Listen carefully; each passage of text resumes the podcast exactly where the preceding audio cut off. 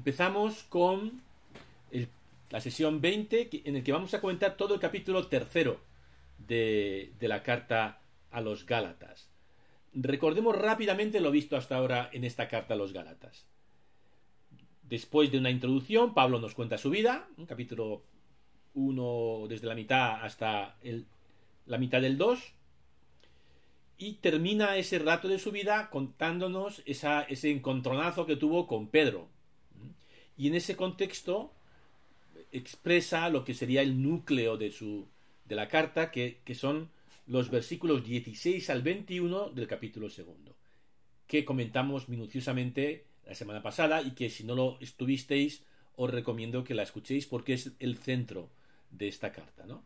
En el que expone de forma muy abreviada su doctrina de la justificación por la fe y no por las obras de la ley. Ahí lo dejamos.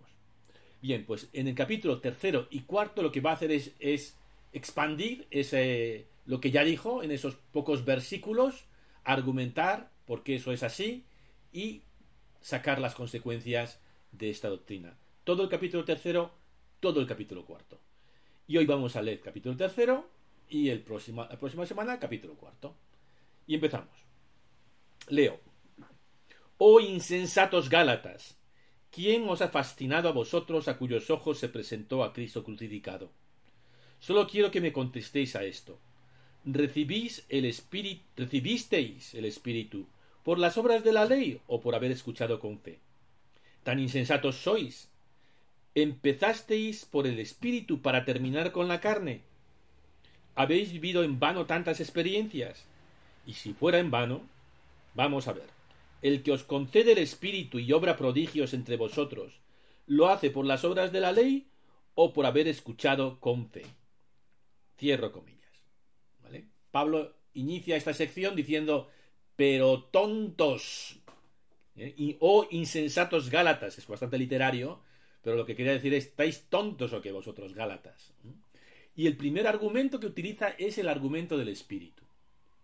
Y esto quiere decir que para los Gálatas, para aquellos cristianos, lo, del Espíritu Santo no era una cosa extraña que tienes que explicarlo, sino una experiencia. Todos habían tenido la experiencia del Espíritu Santo. Y partiendo de esa experiencia, Pablo construye un argumento. Que el Espíritu Santo no está al final de un discurso, bueno, y, hay que acordarse del Espíritu Santo. No, eh, Espíritu Santo es para ellos algo evidente, fuerte, experiencial.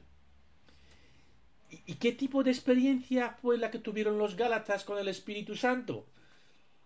Como la glosolalia de los Corintios, 1 Corintios 14.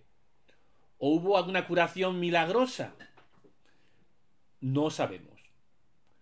Lo que sí sabemos es que les cambió la vida tuvieron una experiencia fuerte del Espíritu Santo que les cambió la vida. Y de paganos que eran, y, muchos serían pues gente bastante perdida, se convirtieron en cristianos y empezaron a formar esta comunidad.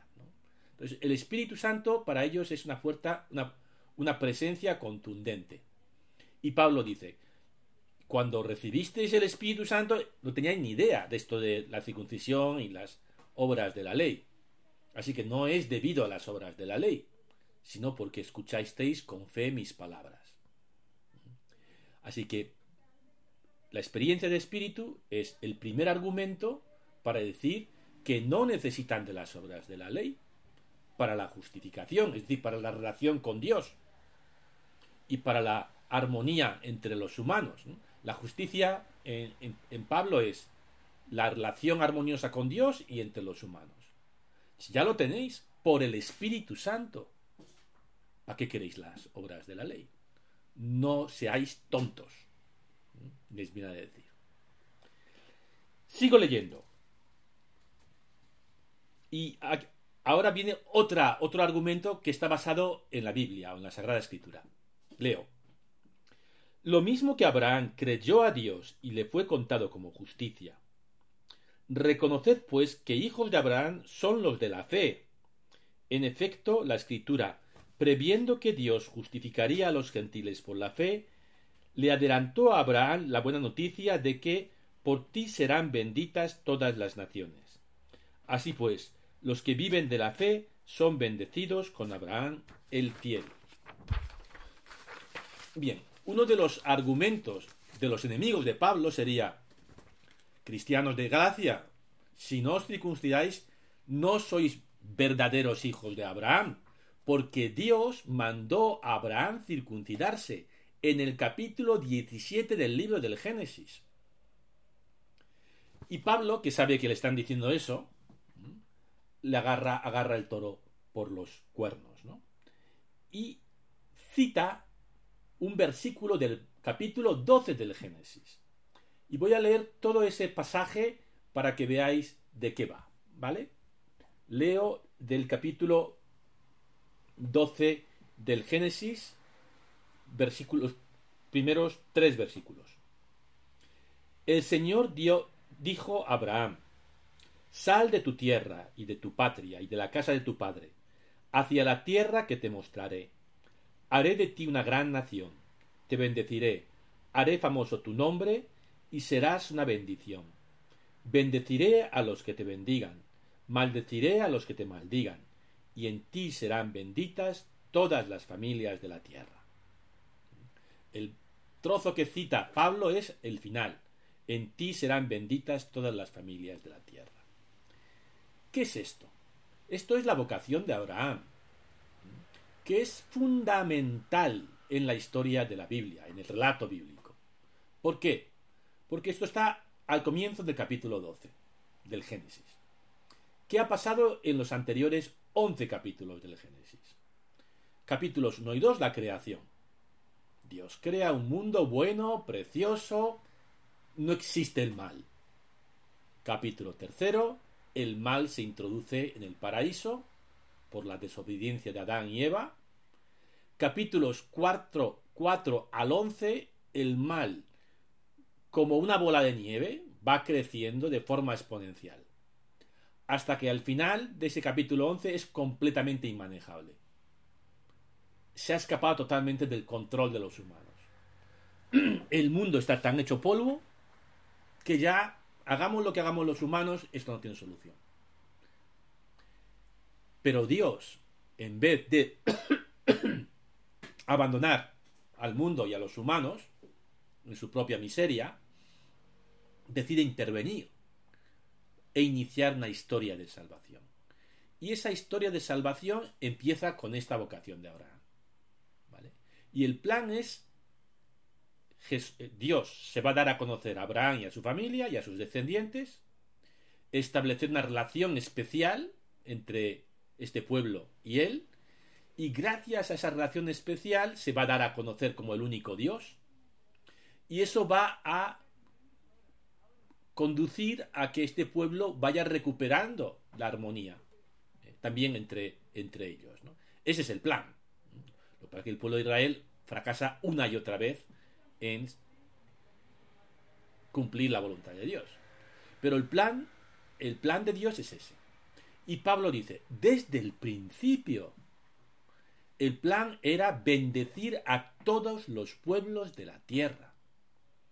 Es decir, el plan no era salvar a Israel o hacer de Israel un pueblo especial, sino, revelándose a Israel, darse a conocer a todos los pueblos de la tierra. Por eso, el versículo 3, en ti, Abraham, serán benditas todas las familias de la tierra.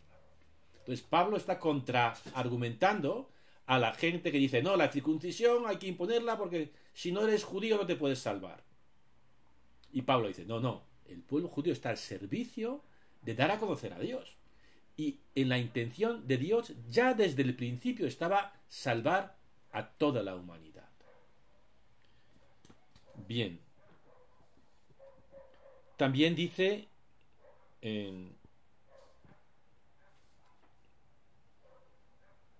y dice también eh, eh, mm, vamos a seguir leyendo ah, lo que hemos leído ya eh, lo que hemos leído ya antes perdón dice lo mismo que Abraham creyó a Dios y le fue contado como justicia. Esta es una cita del capítulo 15, que vincula justicia con fe.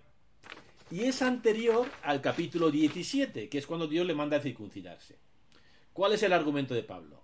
Lo importante es la fe para que la bendición de Dios pase a todos los pueblos y lo de menos es la circuncisión. Es el argumento que está tratando aquí de enhebrar Pablo. Bien, seguimos leyendo, versículo 10. En cambio, cuantos viven de las obras de la ley están bajo maldición, porque está escrito, maldito quien no mantenga en todo lo escrito en el libro de la ley, cumpliéndolo. Que en el ámbito de la ley nadie es justificado resulta evidente, pues el justo por la fe vivirá. En cambio, la ley no procede de la fe, sino quien cumpla vivirá por ellos. aquí Pablo lo que hace es contraponer los que viven de las obras de la ley, es decir, de los que derivan su identidad del cumplimiento de las obras de la ley, circuncisión, comida kosher, de las costumbres judías, de los que derivan su identidad de la confianza en Cristo. Y les dice que los que afianzan su vida en las obras de la ley, les va a ir mal, van a estar malditos, esta forma de hablar. En cambio, los que basan su vida en la confianza en Cristo, esos serán bendecidos según la bendición de Abraham. Según la voluntad de Dios que viene desde el principio. Bien, seguimos leyendo a Pablo, versículo 15. Hermanos, hablo desde un punto de vista humano un testamento debidamente otorgado, aunque sea de un hombre, nadie puede anularlo ni nadie añadirle cláusula alguna. Pues bien, las promesas se le hicieron a Abraham y a su descendencia. No dice y a los descendientes, como si fueran muchos, sino a tu descendencia, es decir, a Cristo. Lo que digo es esto. Un testamento debidamente otorgado por Dios no, no pudo invalidarlo la ley, que apareció 430 años más tarde, de modo que anulara la promesa. Pues, si la herencia viniera en virtud de la ley, ya no dependería de la promesa, y es un hecho que a Abraham Dios le otorgó su gracia en virtud de la promesa. Cierro comillas. Aquí hay un juego de palabras que se pierde en la traducción, ¿vale? Alianza es un concepto fundamental en el Antiguo Testamento. En hebreo se dice berit, Alianza es un pacto que hace Dios con su pueblo. Es el pacto que Dios hizo con Abraham y que luego hará con Moisés y luego hará con David. Es la relación especial, es un contrato especial, una relación especial. Alianza, por ejemplo, es un matrimonio. Matrimonio es una alianza, que es más que un contrato. Es como un acuerdo de voluntades ¿eh? con algunas condiciones.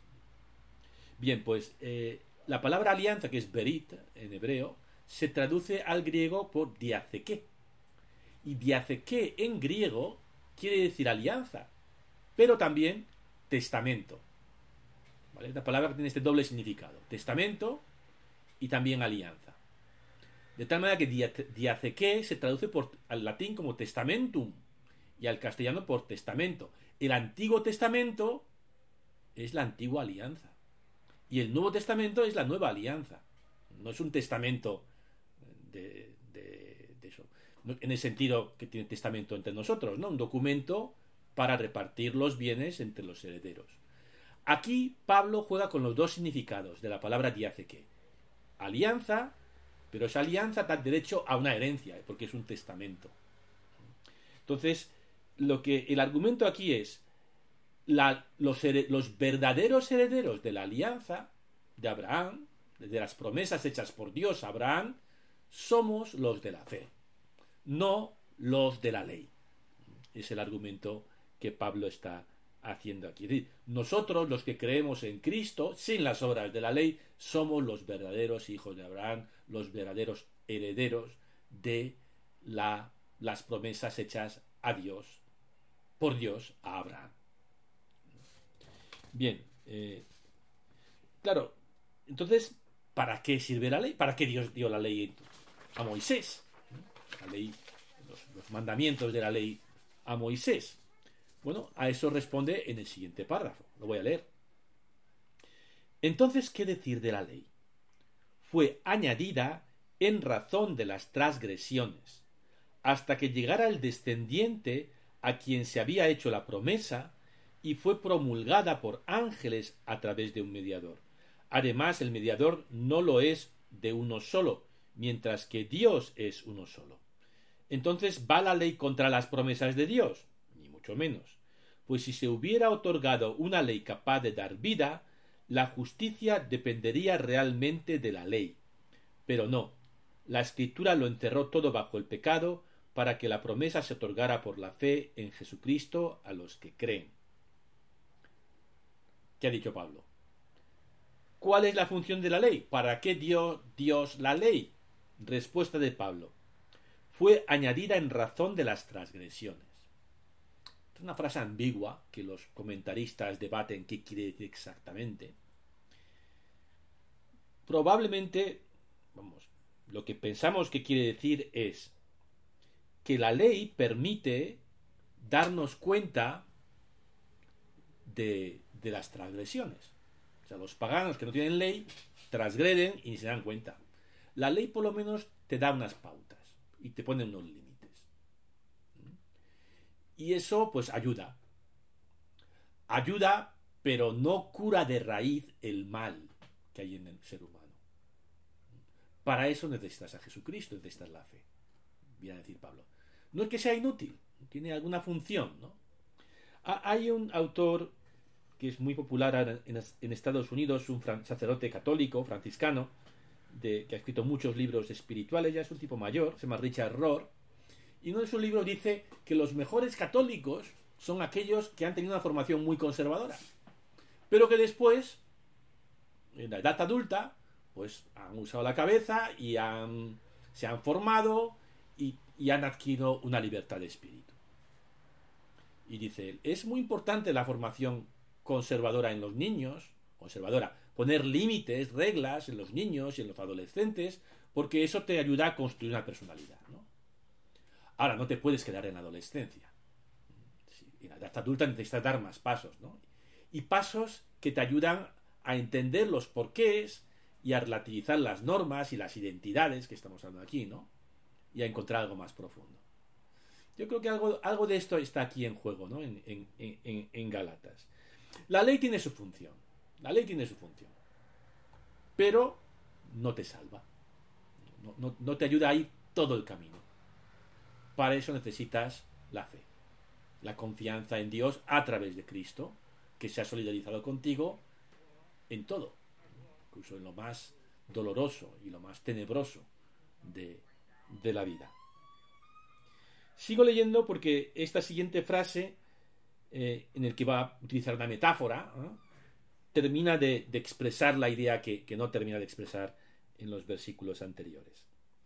Dice, antes de que llegara la fe, éramos prisioneros y estábamos custodiados bajo la ley que se, hasta que se revelase la fe.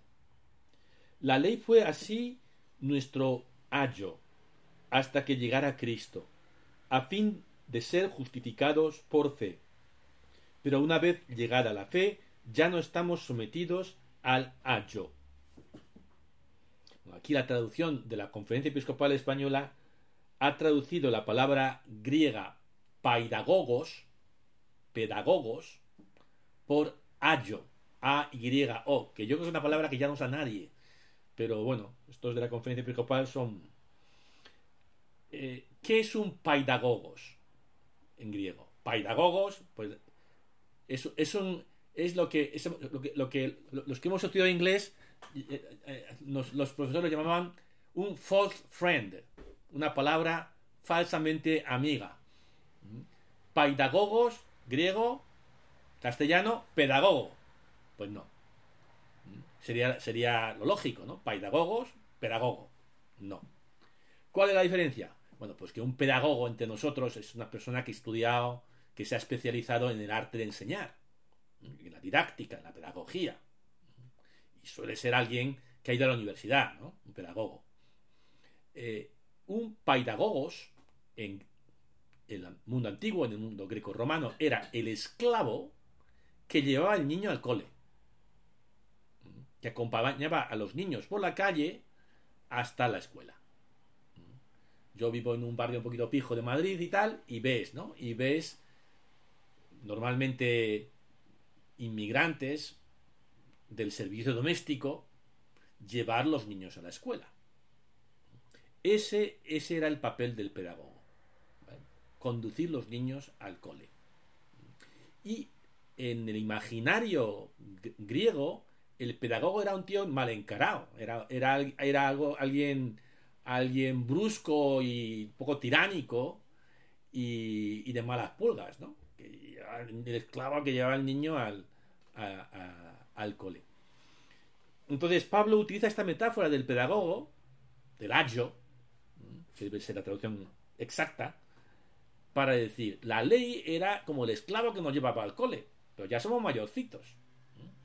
O ya hemos llegado al cole y tenemos el maestro. O ya hemos vuelto a casa y tenemos a nuestros padres. Es un trabajo, eso, de cuidar al niño. Pero ya, dice, la ley fue así nuestro pedagogos hasta que llegara Cristo. Ya no, nos, hace falta el pedagogo.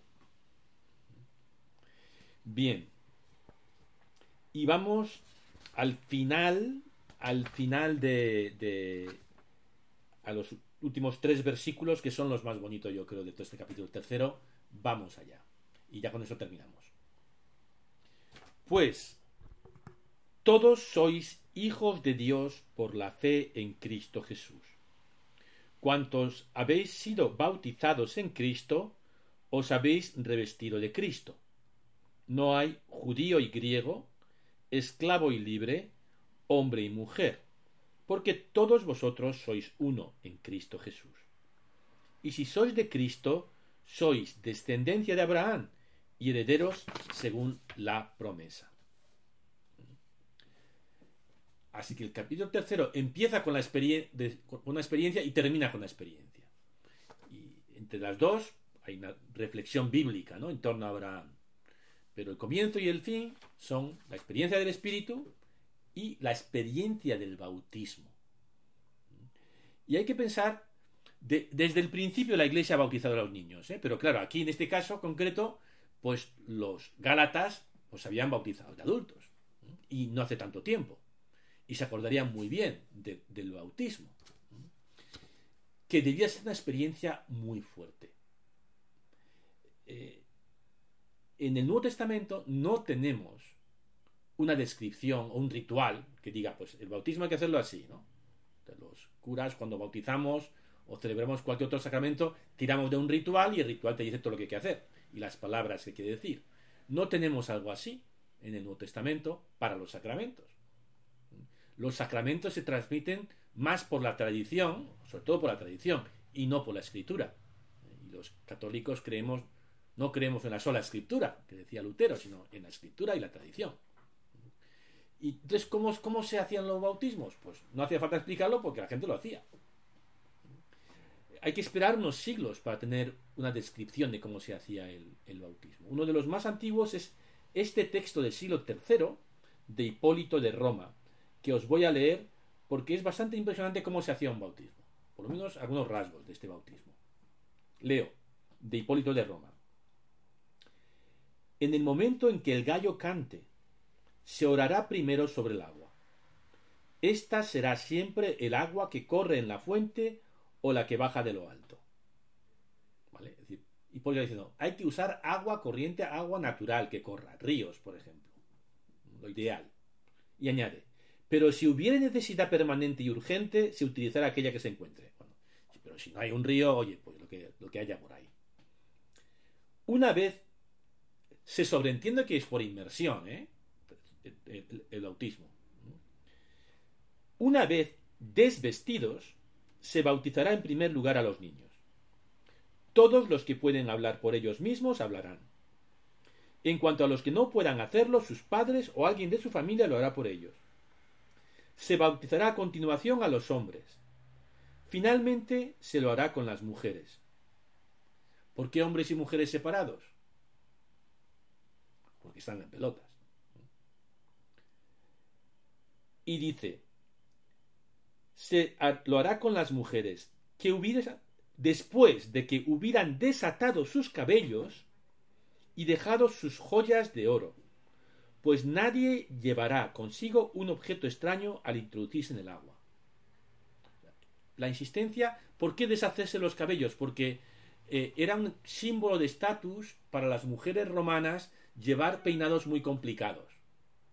Cuanto más complicado el peinado, si habéis visto alguna imagen si no, lo buscáis en internet, de mujeres romanas ricas, son las, las únicas imágenes que hay, pues tienen el pelo con unos rul, con unos trenzas y con cosas muy muy complicadas. Eso, quitarlo. Y joyas fuera. Eliminar los signos de estatus, desnudos y desnudas, al agua. ¿Qué es lo que estamos viviendo aquí? Morir. Muere y nacer. Te ahogas en el agua, mueres en el agua, te sepultas en el agua. Bautizoma quiere decir sepultarse, eh, ahogarse incluso. Y emerges como un hombre nuevo, como una mujer nueva, desnudo, desnuda, como se nace. Debía ser impresionante, ¿no? Te estás uniendo a un grupo bastante peligroso, clandestino, de noche, te desnudas, te metes en el agua hasta, hasta que te cubra. Y emerges siendo una persona distinta. Eso era el bautismo. Y es lo que Pablo les está recordando. Y lo que viene a continuación en, en Pablo, algunos comentaristas dicen, y yo creo que está acertado, que era algo que proclamaba la comunidad cuando el neófito salía del agua y le ponían la ropa, y es posible que le pusieran una ropa especial, que fuera igual para todos. El texto que hemos leído en Galatas. Repito. Cuantos habéis sido bautizados en Cristo, os habéis revestido de Cristo. No hay judío y griego, esclavo y libre, hombre y mujer, porque todos sois uno en Cristo Jesús. Toma ya las diferencias étnicas y culturales no es lo más importante. No rompe la unidad de la Iglesia. Que está lo, que le preocupaba a Pablo, especialmente en Gálatas. Las diferencias socioeconómicas, esclavo y libre, ricos y pobres, tampoco son ya un principio de división. Todo lo que le preocupaba a Pablo, ¿en qué carta que vamos a estudiar al principio? Filemón y añade, tampoco el género, hombre y mujer.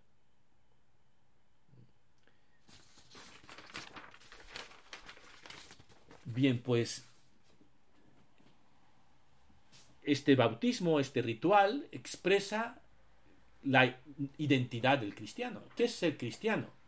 Formar parte de una comunidad en el que tú descubres la dignidad humana que va más allá de las diferencias, de género, económicas, culturales, lo que le eches. No, hemos sido amados por Cristo a un nivel más profundo y ese es, ese es el fundamento de nuestra dignidad. Y las diferencias no dividen, sino todo lo contrario, unen, se complementan. Hombres y mujeres se complementan. Ricos y pobres, hombres, se complementan, no lo sé, pero el rico ya no puede explotar al pobre, sino que tiene que considerarle como su hermano. Y lo mismo, el judío no se puede creer superior al gentil, desde el punto de vista espiritual o religioso. Es decir, justo ser cristiano, ser iglesia, es eso. Y no las obras de la ley, la identidad. Ahí, es, ahí es donde Pablo se la está jugando en esta carta a los Gálatas. Bien, voy a... Tengo dos preguntas yo creo que no hay tiempo para hacer las dos, pero os leo las dos y escogéis la que más, os guste. La primera, lo que ya os ha dicho, de que, que comenta Richard Rohr, ¿no? Que, que él dice que los mejores católicos que ha conocido son aquellos que después de haber tenido una formación más conservadora o tradicional, con normas y límites claros, de adultos han sabido ir más allá de ese legalismo y han conectado con una espiritualidad más profunda. ¿Qué crees de esto? ¿Esto es verdad? ¿Esto es mentira? ¿Coincide con tu experiencia? Esta es la posible pregunta, ¿vale? La segunda pregunta, que yo creo que no da tiempo a hacer las dos, así que elegís. Andrea Riccardi escribe. Andrea Riccardi es un tío interesante, un historiador, que es fundador de una comunidad católica cristiana que se llama San Egidio en Roma. Ha escrito un libro muy interesante que se llama La Iglesia Arde, este, este libro, que, me lo ha recomendado un Gálata. Así que eh, es muy una, gran recomendación este libro que me ha gustado mucho. Y dice este Andrea Riccardi, no podemos seguir posponiendo extraer las consecuencias de la revolución de una revolución femenina que ya se ha dado en la sociedad. Vivir en la iglesia es ser una comunión de mujeres y de hombres, algo que tiene una raíz eclesiológica profunda en el sacerdocio bautismal de todos los cristianos. Creo que captura muy bien lo que hemos leído al final ¿no? de, de, la carta, del capítulo tercero de la carta a los Gálatas. Y la pregunta sería, ¿cómo avanzar en esa comunión entre hombres y mujeres hoy en la iglesia? Así que escoged cada grupo cuál queréis eh, responder, si esta, este análisis que hace entre Richard Rohr, ¿no? Bueno, el pedagogo tiene su función, la ley como pedagogo tiene su función. Luego hay que encontrarse con Cristo. ¿Coincide eso con tu experiencia personal? ¿Qué crees? Esta es una posible pregunta. La otra es cómo vivir en la iglesia hoy una comunión entre hombres y mujeres, que tenga en cuenta la revolución espiritual que ha habido en el papel y en la actitud de las mujeres en la sociedad en las últimas décadas.